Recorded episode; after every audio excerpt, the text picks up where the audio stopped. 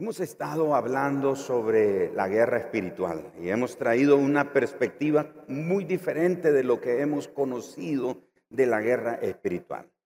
Y una de las cosas que hemos dicho es que a veces los cristianos no nos damos cuenta que el enemigo nos tiene distraído en una guerra espiritual contra demonios y no estoy negando la existencia de ellos, pero al estar batallando contra demonios y potestades y cosas por el estilo, se nos pasa por alto que la principal guerra espiritual está librándose en nosotros. Es en nosotros donde realmente ocurre la guerra espiritual. Y sí, hay una guerra espiritual en los lugares celestes o en los lugares celestiales, en el mundo, pero principalmente en nosotros los creyentes hay una guerra, porque ya no somos del mundo, ahora le pertenecemos a Dios. Y al pertenecerle a Dios, nos constituimos automáticamente en enemigos del diablo. Entonces, estamos en una guerra. Hemos aprendido que esta guerra comenzó en el cielo y Satanás con sus demonios, esos ángeles que lo siguieron, fueron expulsados del cielo, cayeron en la tierra y se levantaron en guerra contra Adán y Eva. Se levantaron en guerra contra el matrimonio, contra la familia, contra los hijos. Y desde entonces, cada ser humano que ha nacido, ha nacido en un campo de batalla, en una guerra espiritual. Y como creyentes, no estamos eximidos o fuera de esa guerra espiritual, estamos inmersos en esa guerra espiritual. Y hemos aprendido que el Señor ha provisto para nosotros varias armas espirituales que nos pueden ayudar. La primera de ellas que aprendimos fue el Espíritu Santo. Ser lleno del Espíritu es una de las armas más poderosas. Si hay algo contra lo que el enemigo no puede es la vida de un creyente llena del Espíritu. Como dice el apóstol Santiago en capítulo 4, verso 7, someteos a Dios, resistid al diablo y huirá de vosotros. Es la vida sometida, es la vida llena del Espíritu la que nos da esa vida victoriosa contra el enemigo. Es cuando Él tiene que huir. No es cuando lo estamos reprendiendo. Él se ríe cuando nosotros estamos ahí reprendiendo y atando y esto y lo otro, y nuestra vida está en desorden, nuestra vida no está caminando en sometimiento al Señor, entonces Él se ríe. Pero una vida sometida, una vida llena del Espíritu, es el primer arma. La segunda arma es las escrituras, la meditación de la palabra de Dios o en la palabra de Dios es fundamental. Llenar nuestra mente con la palabra de Dios meditar en ella. La palabra meditar desde la perspectiva oriental es dejar la mente en blanco. Desde la perspectiva bíblica, la meditación es la inversa, es llenarnos, pero es llenarnos con la palabra de Dios, las promesas de Dios. Usted y yo no tenemos que memorizarnos la Biblia de un solo, pero puede ser un versículo a la vez. Un versículo a la vez es suficiente. Y ese versículo que memoricemos tiene el poder para hacernos caminar en la victoria que el Señor obtuvo para nosotros. Así que la escritura es la, siguiente arma. Aprendimos el domingo pasado sobre la tercer arma y es la identidad, nuestra identidad. Somos hijos de Dios. Cuando Satanás vino para tentar a Jesús, le dijo, si eres hijo de Dios, haz que esta piedra se convierta en pan. Lo que Satanás no terminó de entender es que Jesús no tenía que comprobarle a él para descubrir o para enterarse de que era el Hijo de Dios. Porque 40 días antes había sido bautizado, el Espíritu Santo descendió sobre él, el Padre habló y dijo, este es mi Hijo amado en quien tengo complacencia. Así que Jesús no tenía que demostrarle al diablo que era el Hijo de Dios convirtiendo el pan, la piedra en pan. Voy a convertir la piedra en pan para estar seguro si realmente yo soy un hijo de Dios. Nuestra identidad como hijos de Dios nos da un arma poderosa para vencer al enemigo. Y la cuarta arma la penúltima arma. El próximo domingo veremos la última arma, pero hoy hablamos sobre la perspectiva de Dios. Tener la perspectiva de Dios nos ayuda a nosotros como un arma contra el enemigo. ¿Por qué la perspectiva de Dios? Porque el diablo, Satanás, nuestro enemigo, tiene una perspectiva diferente a la que Dios tiene. Y es interesante que la clave para pescar es saber qué tipo de carnada le gustan a los peces que queremos pescar. Esa es la clave. Usted y yo no podemos ir a pescar a cualquier lugar y tirar cualquier tipo de carnada. Tenemos que saber qué tipo de pez queremos pescar y qué tipo de carnada le gusta a ese pez. Los pescadores profesionales saben muy bien eso, cuál es la carnada que les gusta. Así que una vez puesta la carnada en el anzuelo, el resto es muy fácil. Solo es tirar la carnada con el anzuelo ahí frente a los peces y el resto es historia.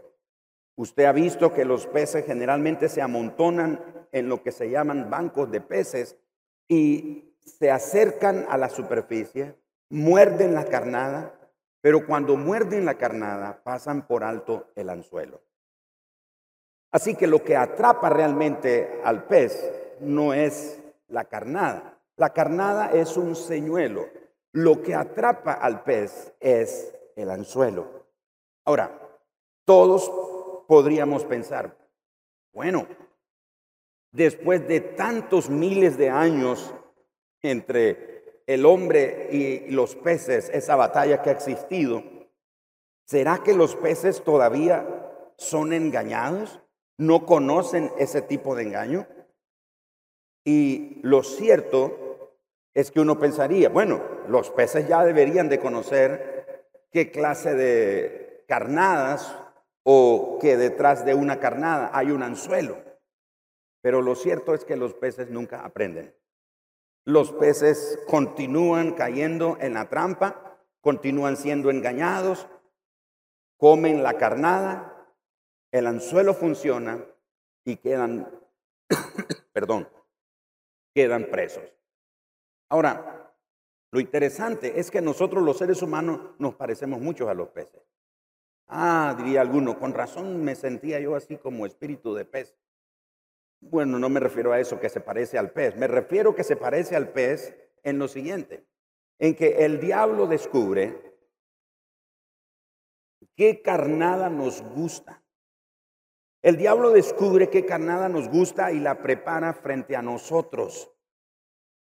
Él usa la carnada como el sexo, el poder, el dinero, el éxito, la comodidad, drogas, alcohol, y la lista puede continuar de carnadas que Satanás escoge y las pone en el anzuelo y como los peces nosotros nadamos hacia la carnada y sencillamente olvidamos el anzuelo. La Biblia, la Biblia llama a Satanás como el príncipe de la potestad del aire. ¿Qué significa el príncipe de la potestad del aire? Básicamente la idea es que describe ese poder diabólico que controla el mundo, cuya existencia no es material, no podemos verlos, son espirituales, pero funcionan en y a través de varias personas, en y a través de lugares físicos, donde hay seres espirituales poderosos incentivando promoviendo el pecado, promoviendo el sufrimiento, promoviendo la maldad.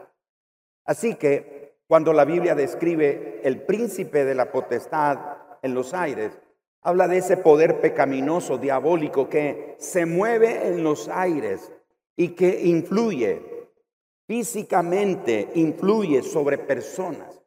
Y estas personas vienen a ser los instrumentos del enemigo para promover el pecado, el sufrimiento, la maldad. Todos esos movimientos que usted escucha, por ejemplo, los movimientos que se levantan contra el diseño original del matrimonio y de la familia, son movimientos que han nacido en el infierno. son promovidos por potestades espirituales que influencian a personas y no a cualquier persona.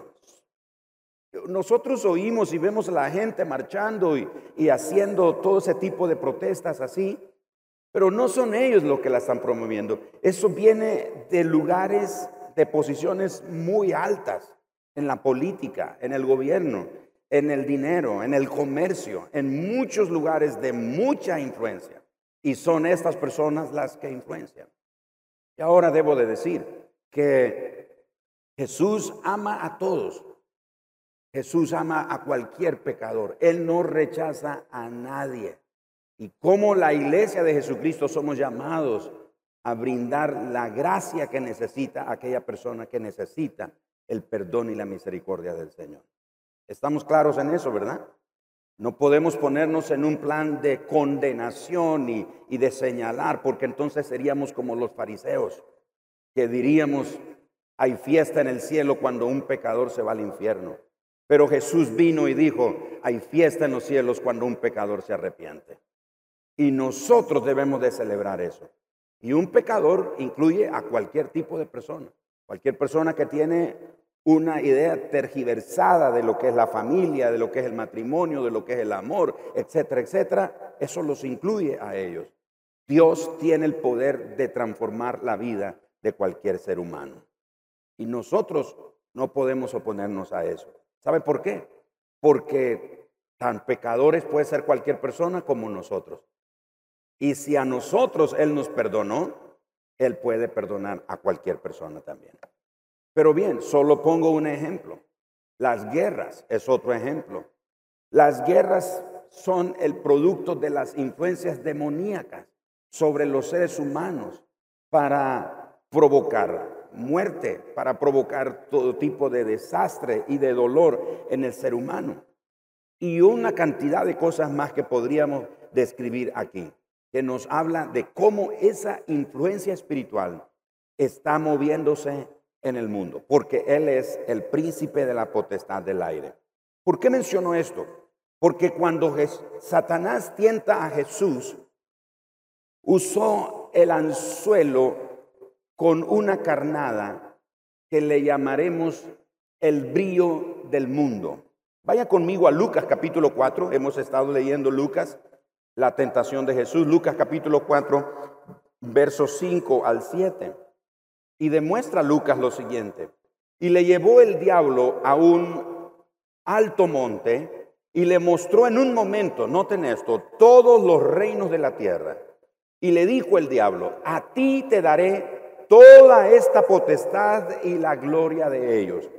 La palabra potestad y la palabra gloria son palabras que describen el brillo, la fama, el poder, la grandeza del mundo.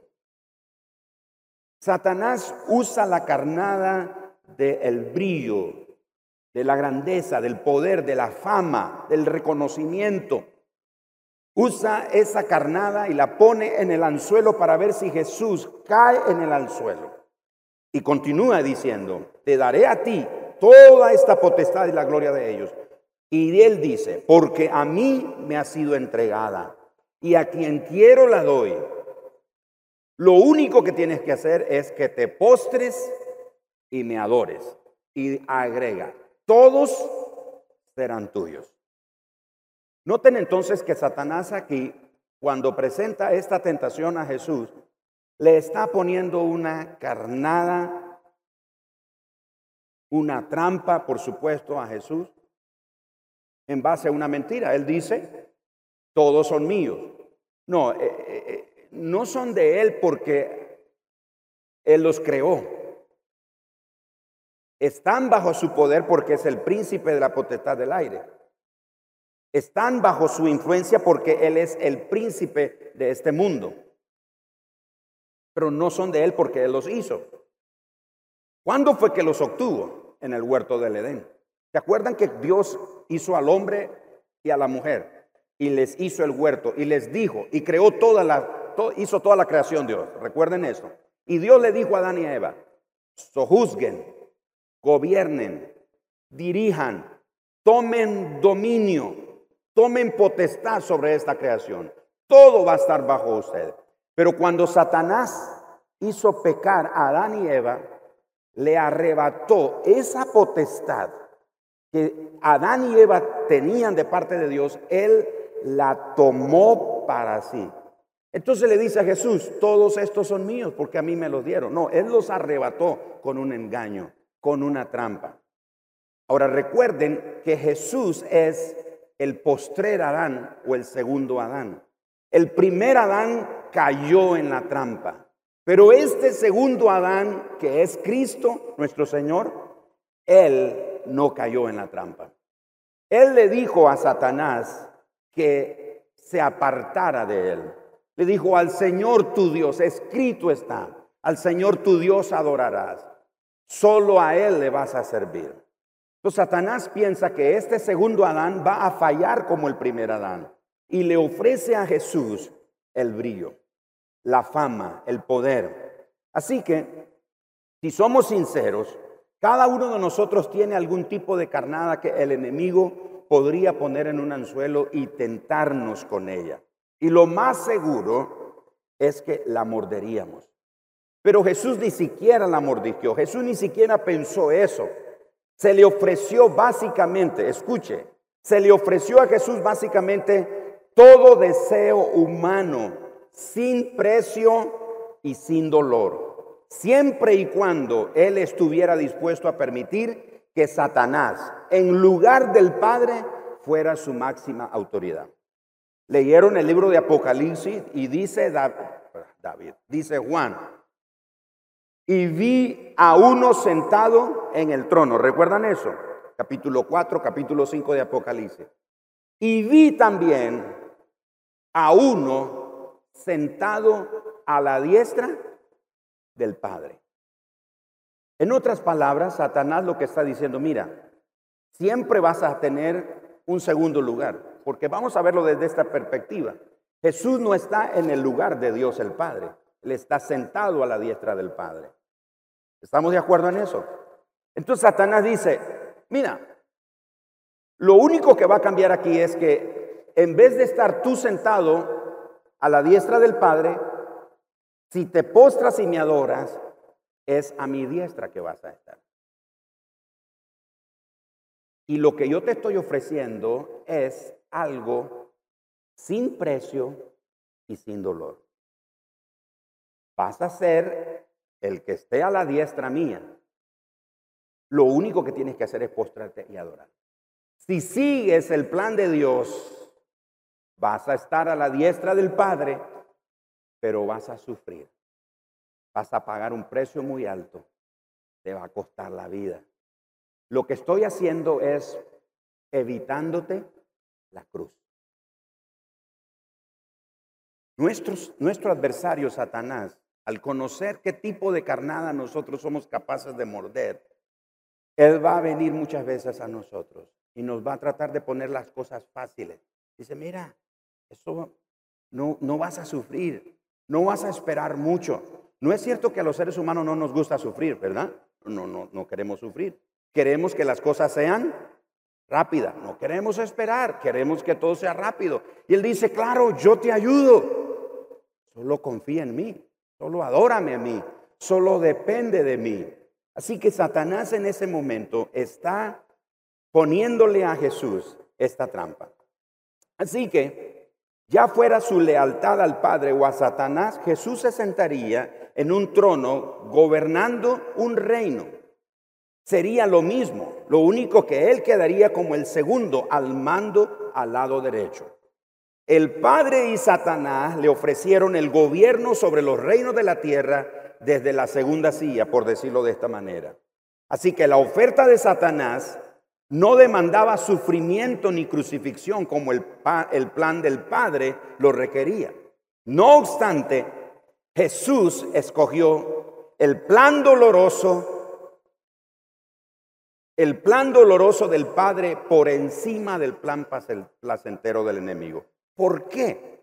¿Por qué Jesús decidió por el plan doloroso del Padre que incluía sufrimiento y crucifixión ¿Y por qué no escogió el plan de Satanás que incluía un plan placentero sin sufrimiento? La respuesta es porque Jesús tenía la perspectiva de su Padre.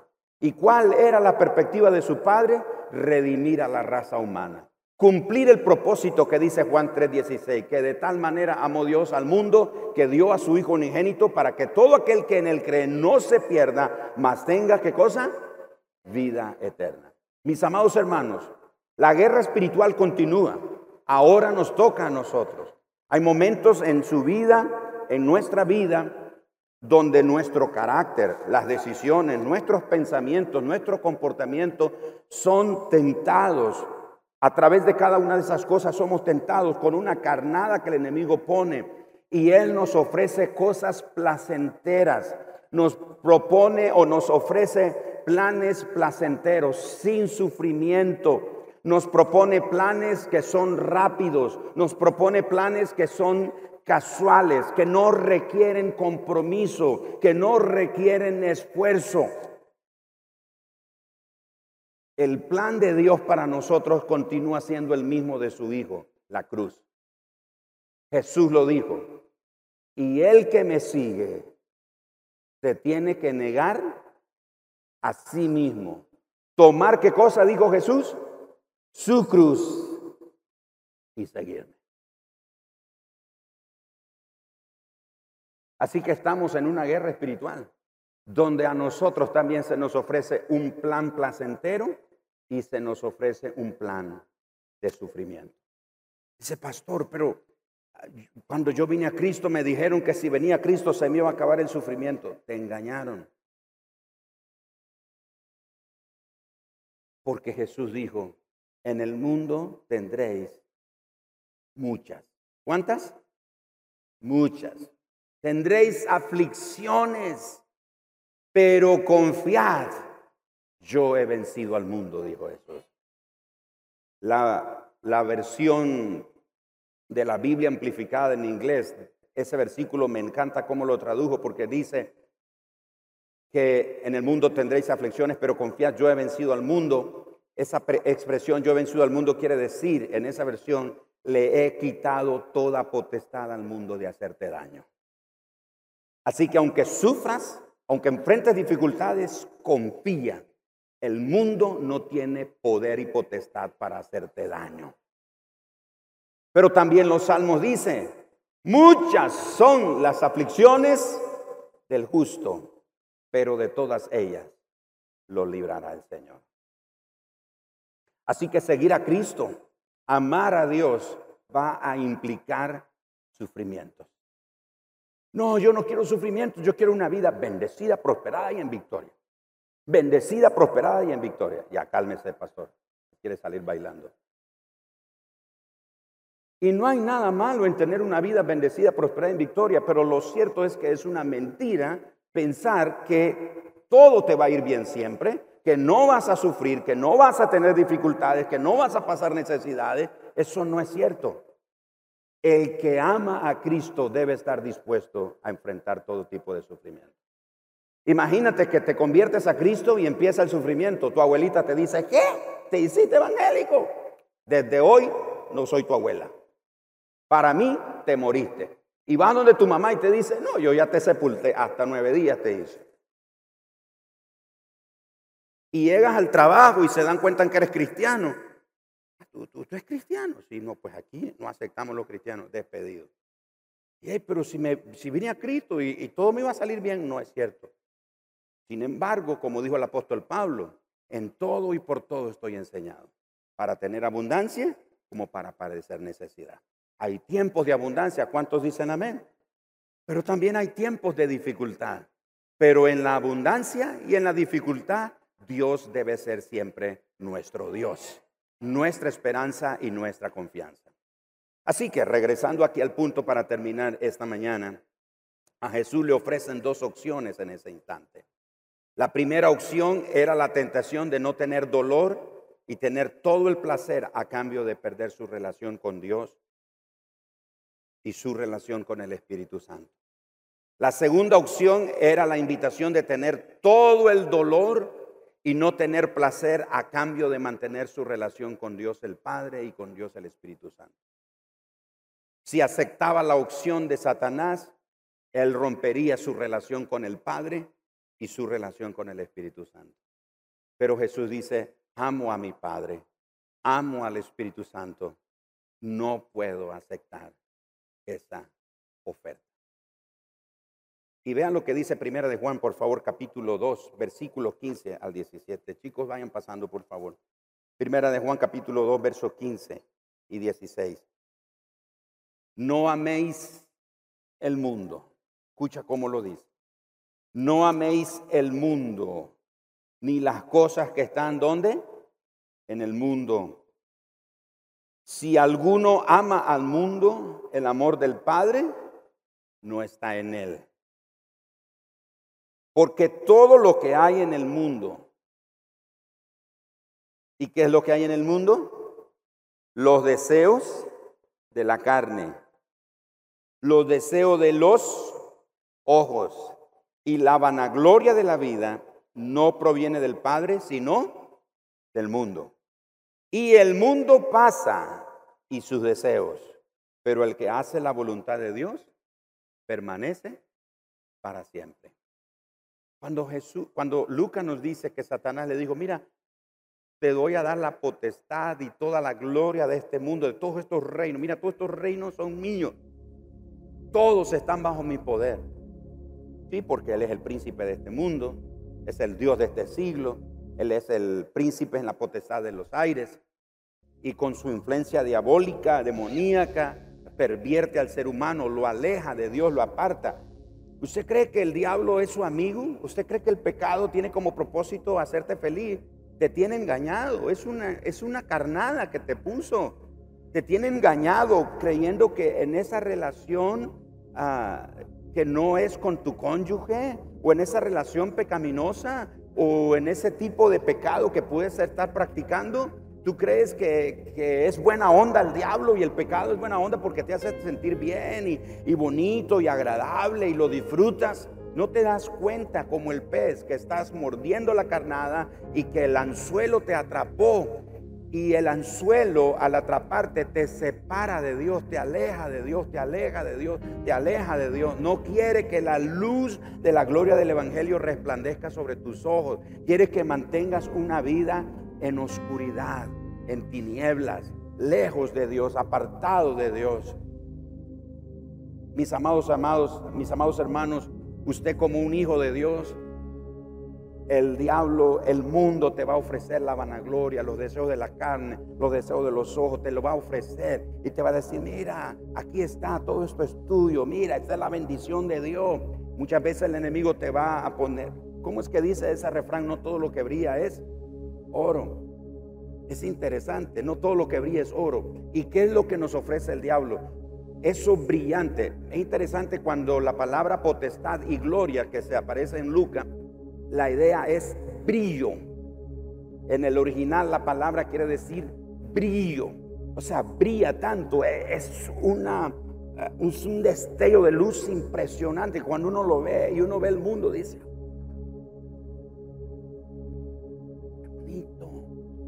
quiero eso, quiero tener eso. ¿Cómo lo puedo tener? Y te postras y me adoras. Y usted dice, no, pastor, yo vengo a la iglesia, yo nunca me he postrado delante del diablo. No, no, no tiene que postrarse así. Pero pone más su confianza en lo que tiene, en lo que resplandece. Muchos nos dejamos impresionar por el brillo, el esplendor, la fama, la abundancia. Y aunque Dios de nuevo no tiene problema con que tengamos abundancia, lo que Dios no tolera es que la abundancia nos tenga a nosotros y nos aparte de Él. Pero eso es lo que hace el brillo del mundo. Te aparta de Dios, te enfría, te apaga, te desanima, te desalienta. Y ya ni quieres ir a la iglesia, ya ni quieres ni orar, ya no quieres ni leer la Biblia. Ya no, pues, sí, yo creo en Dios, sí, sí, yo creo en Dios. Pero has perdido pasión, has perdido llamo, has, has perdido esa energía, esa entrega.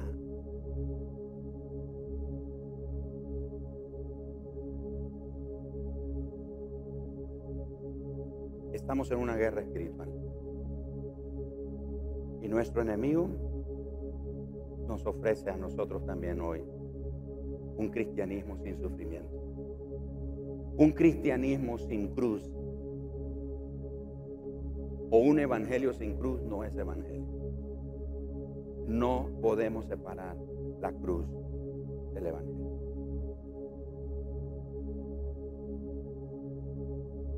¿Te acuerdas cuando cantábamos? He decidido seguir a Cristo. ¿Cuántos se acuerdan? Uy, hasta algunos hasta llorábamos cuando cantamos ese corito. Y ya se nos olvidó.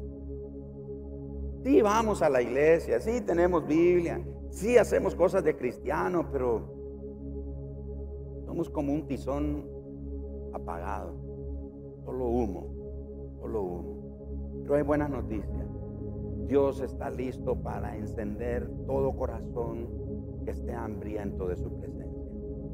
Todo corazón que dice, Señor, yo quiero arder nuevamente en el fuego de tu presencia.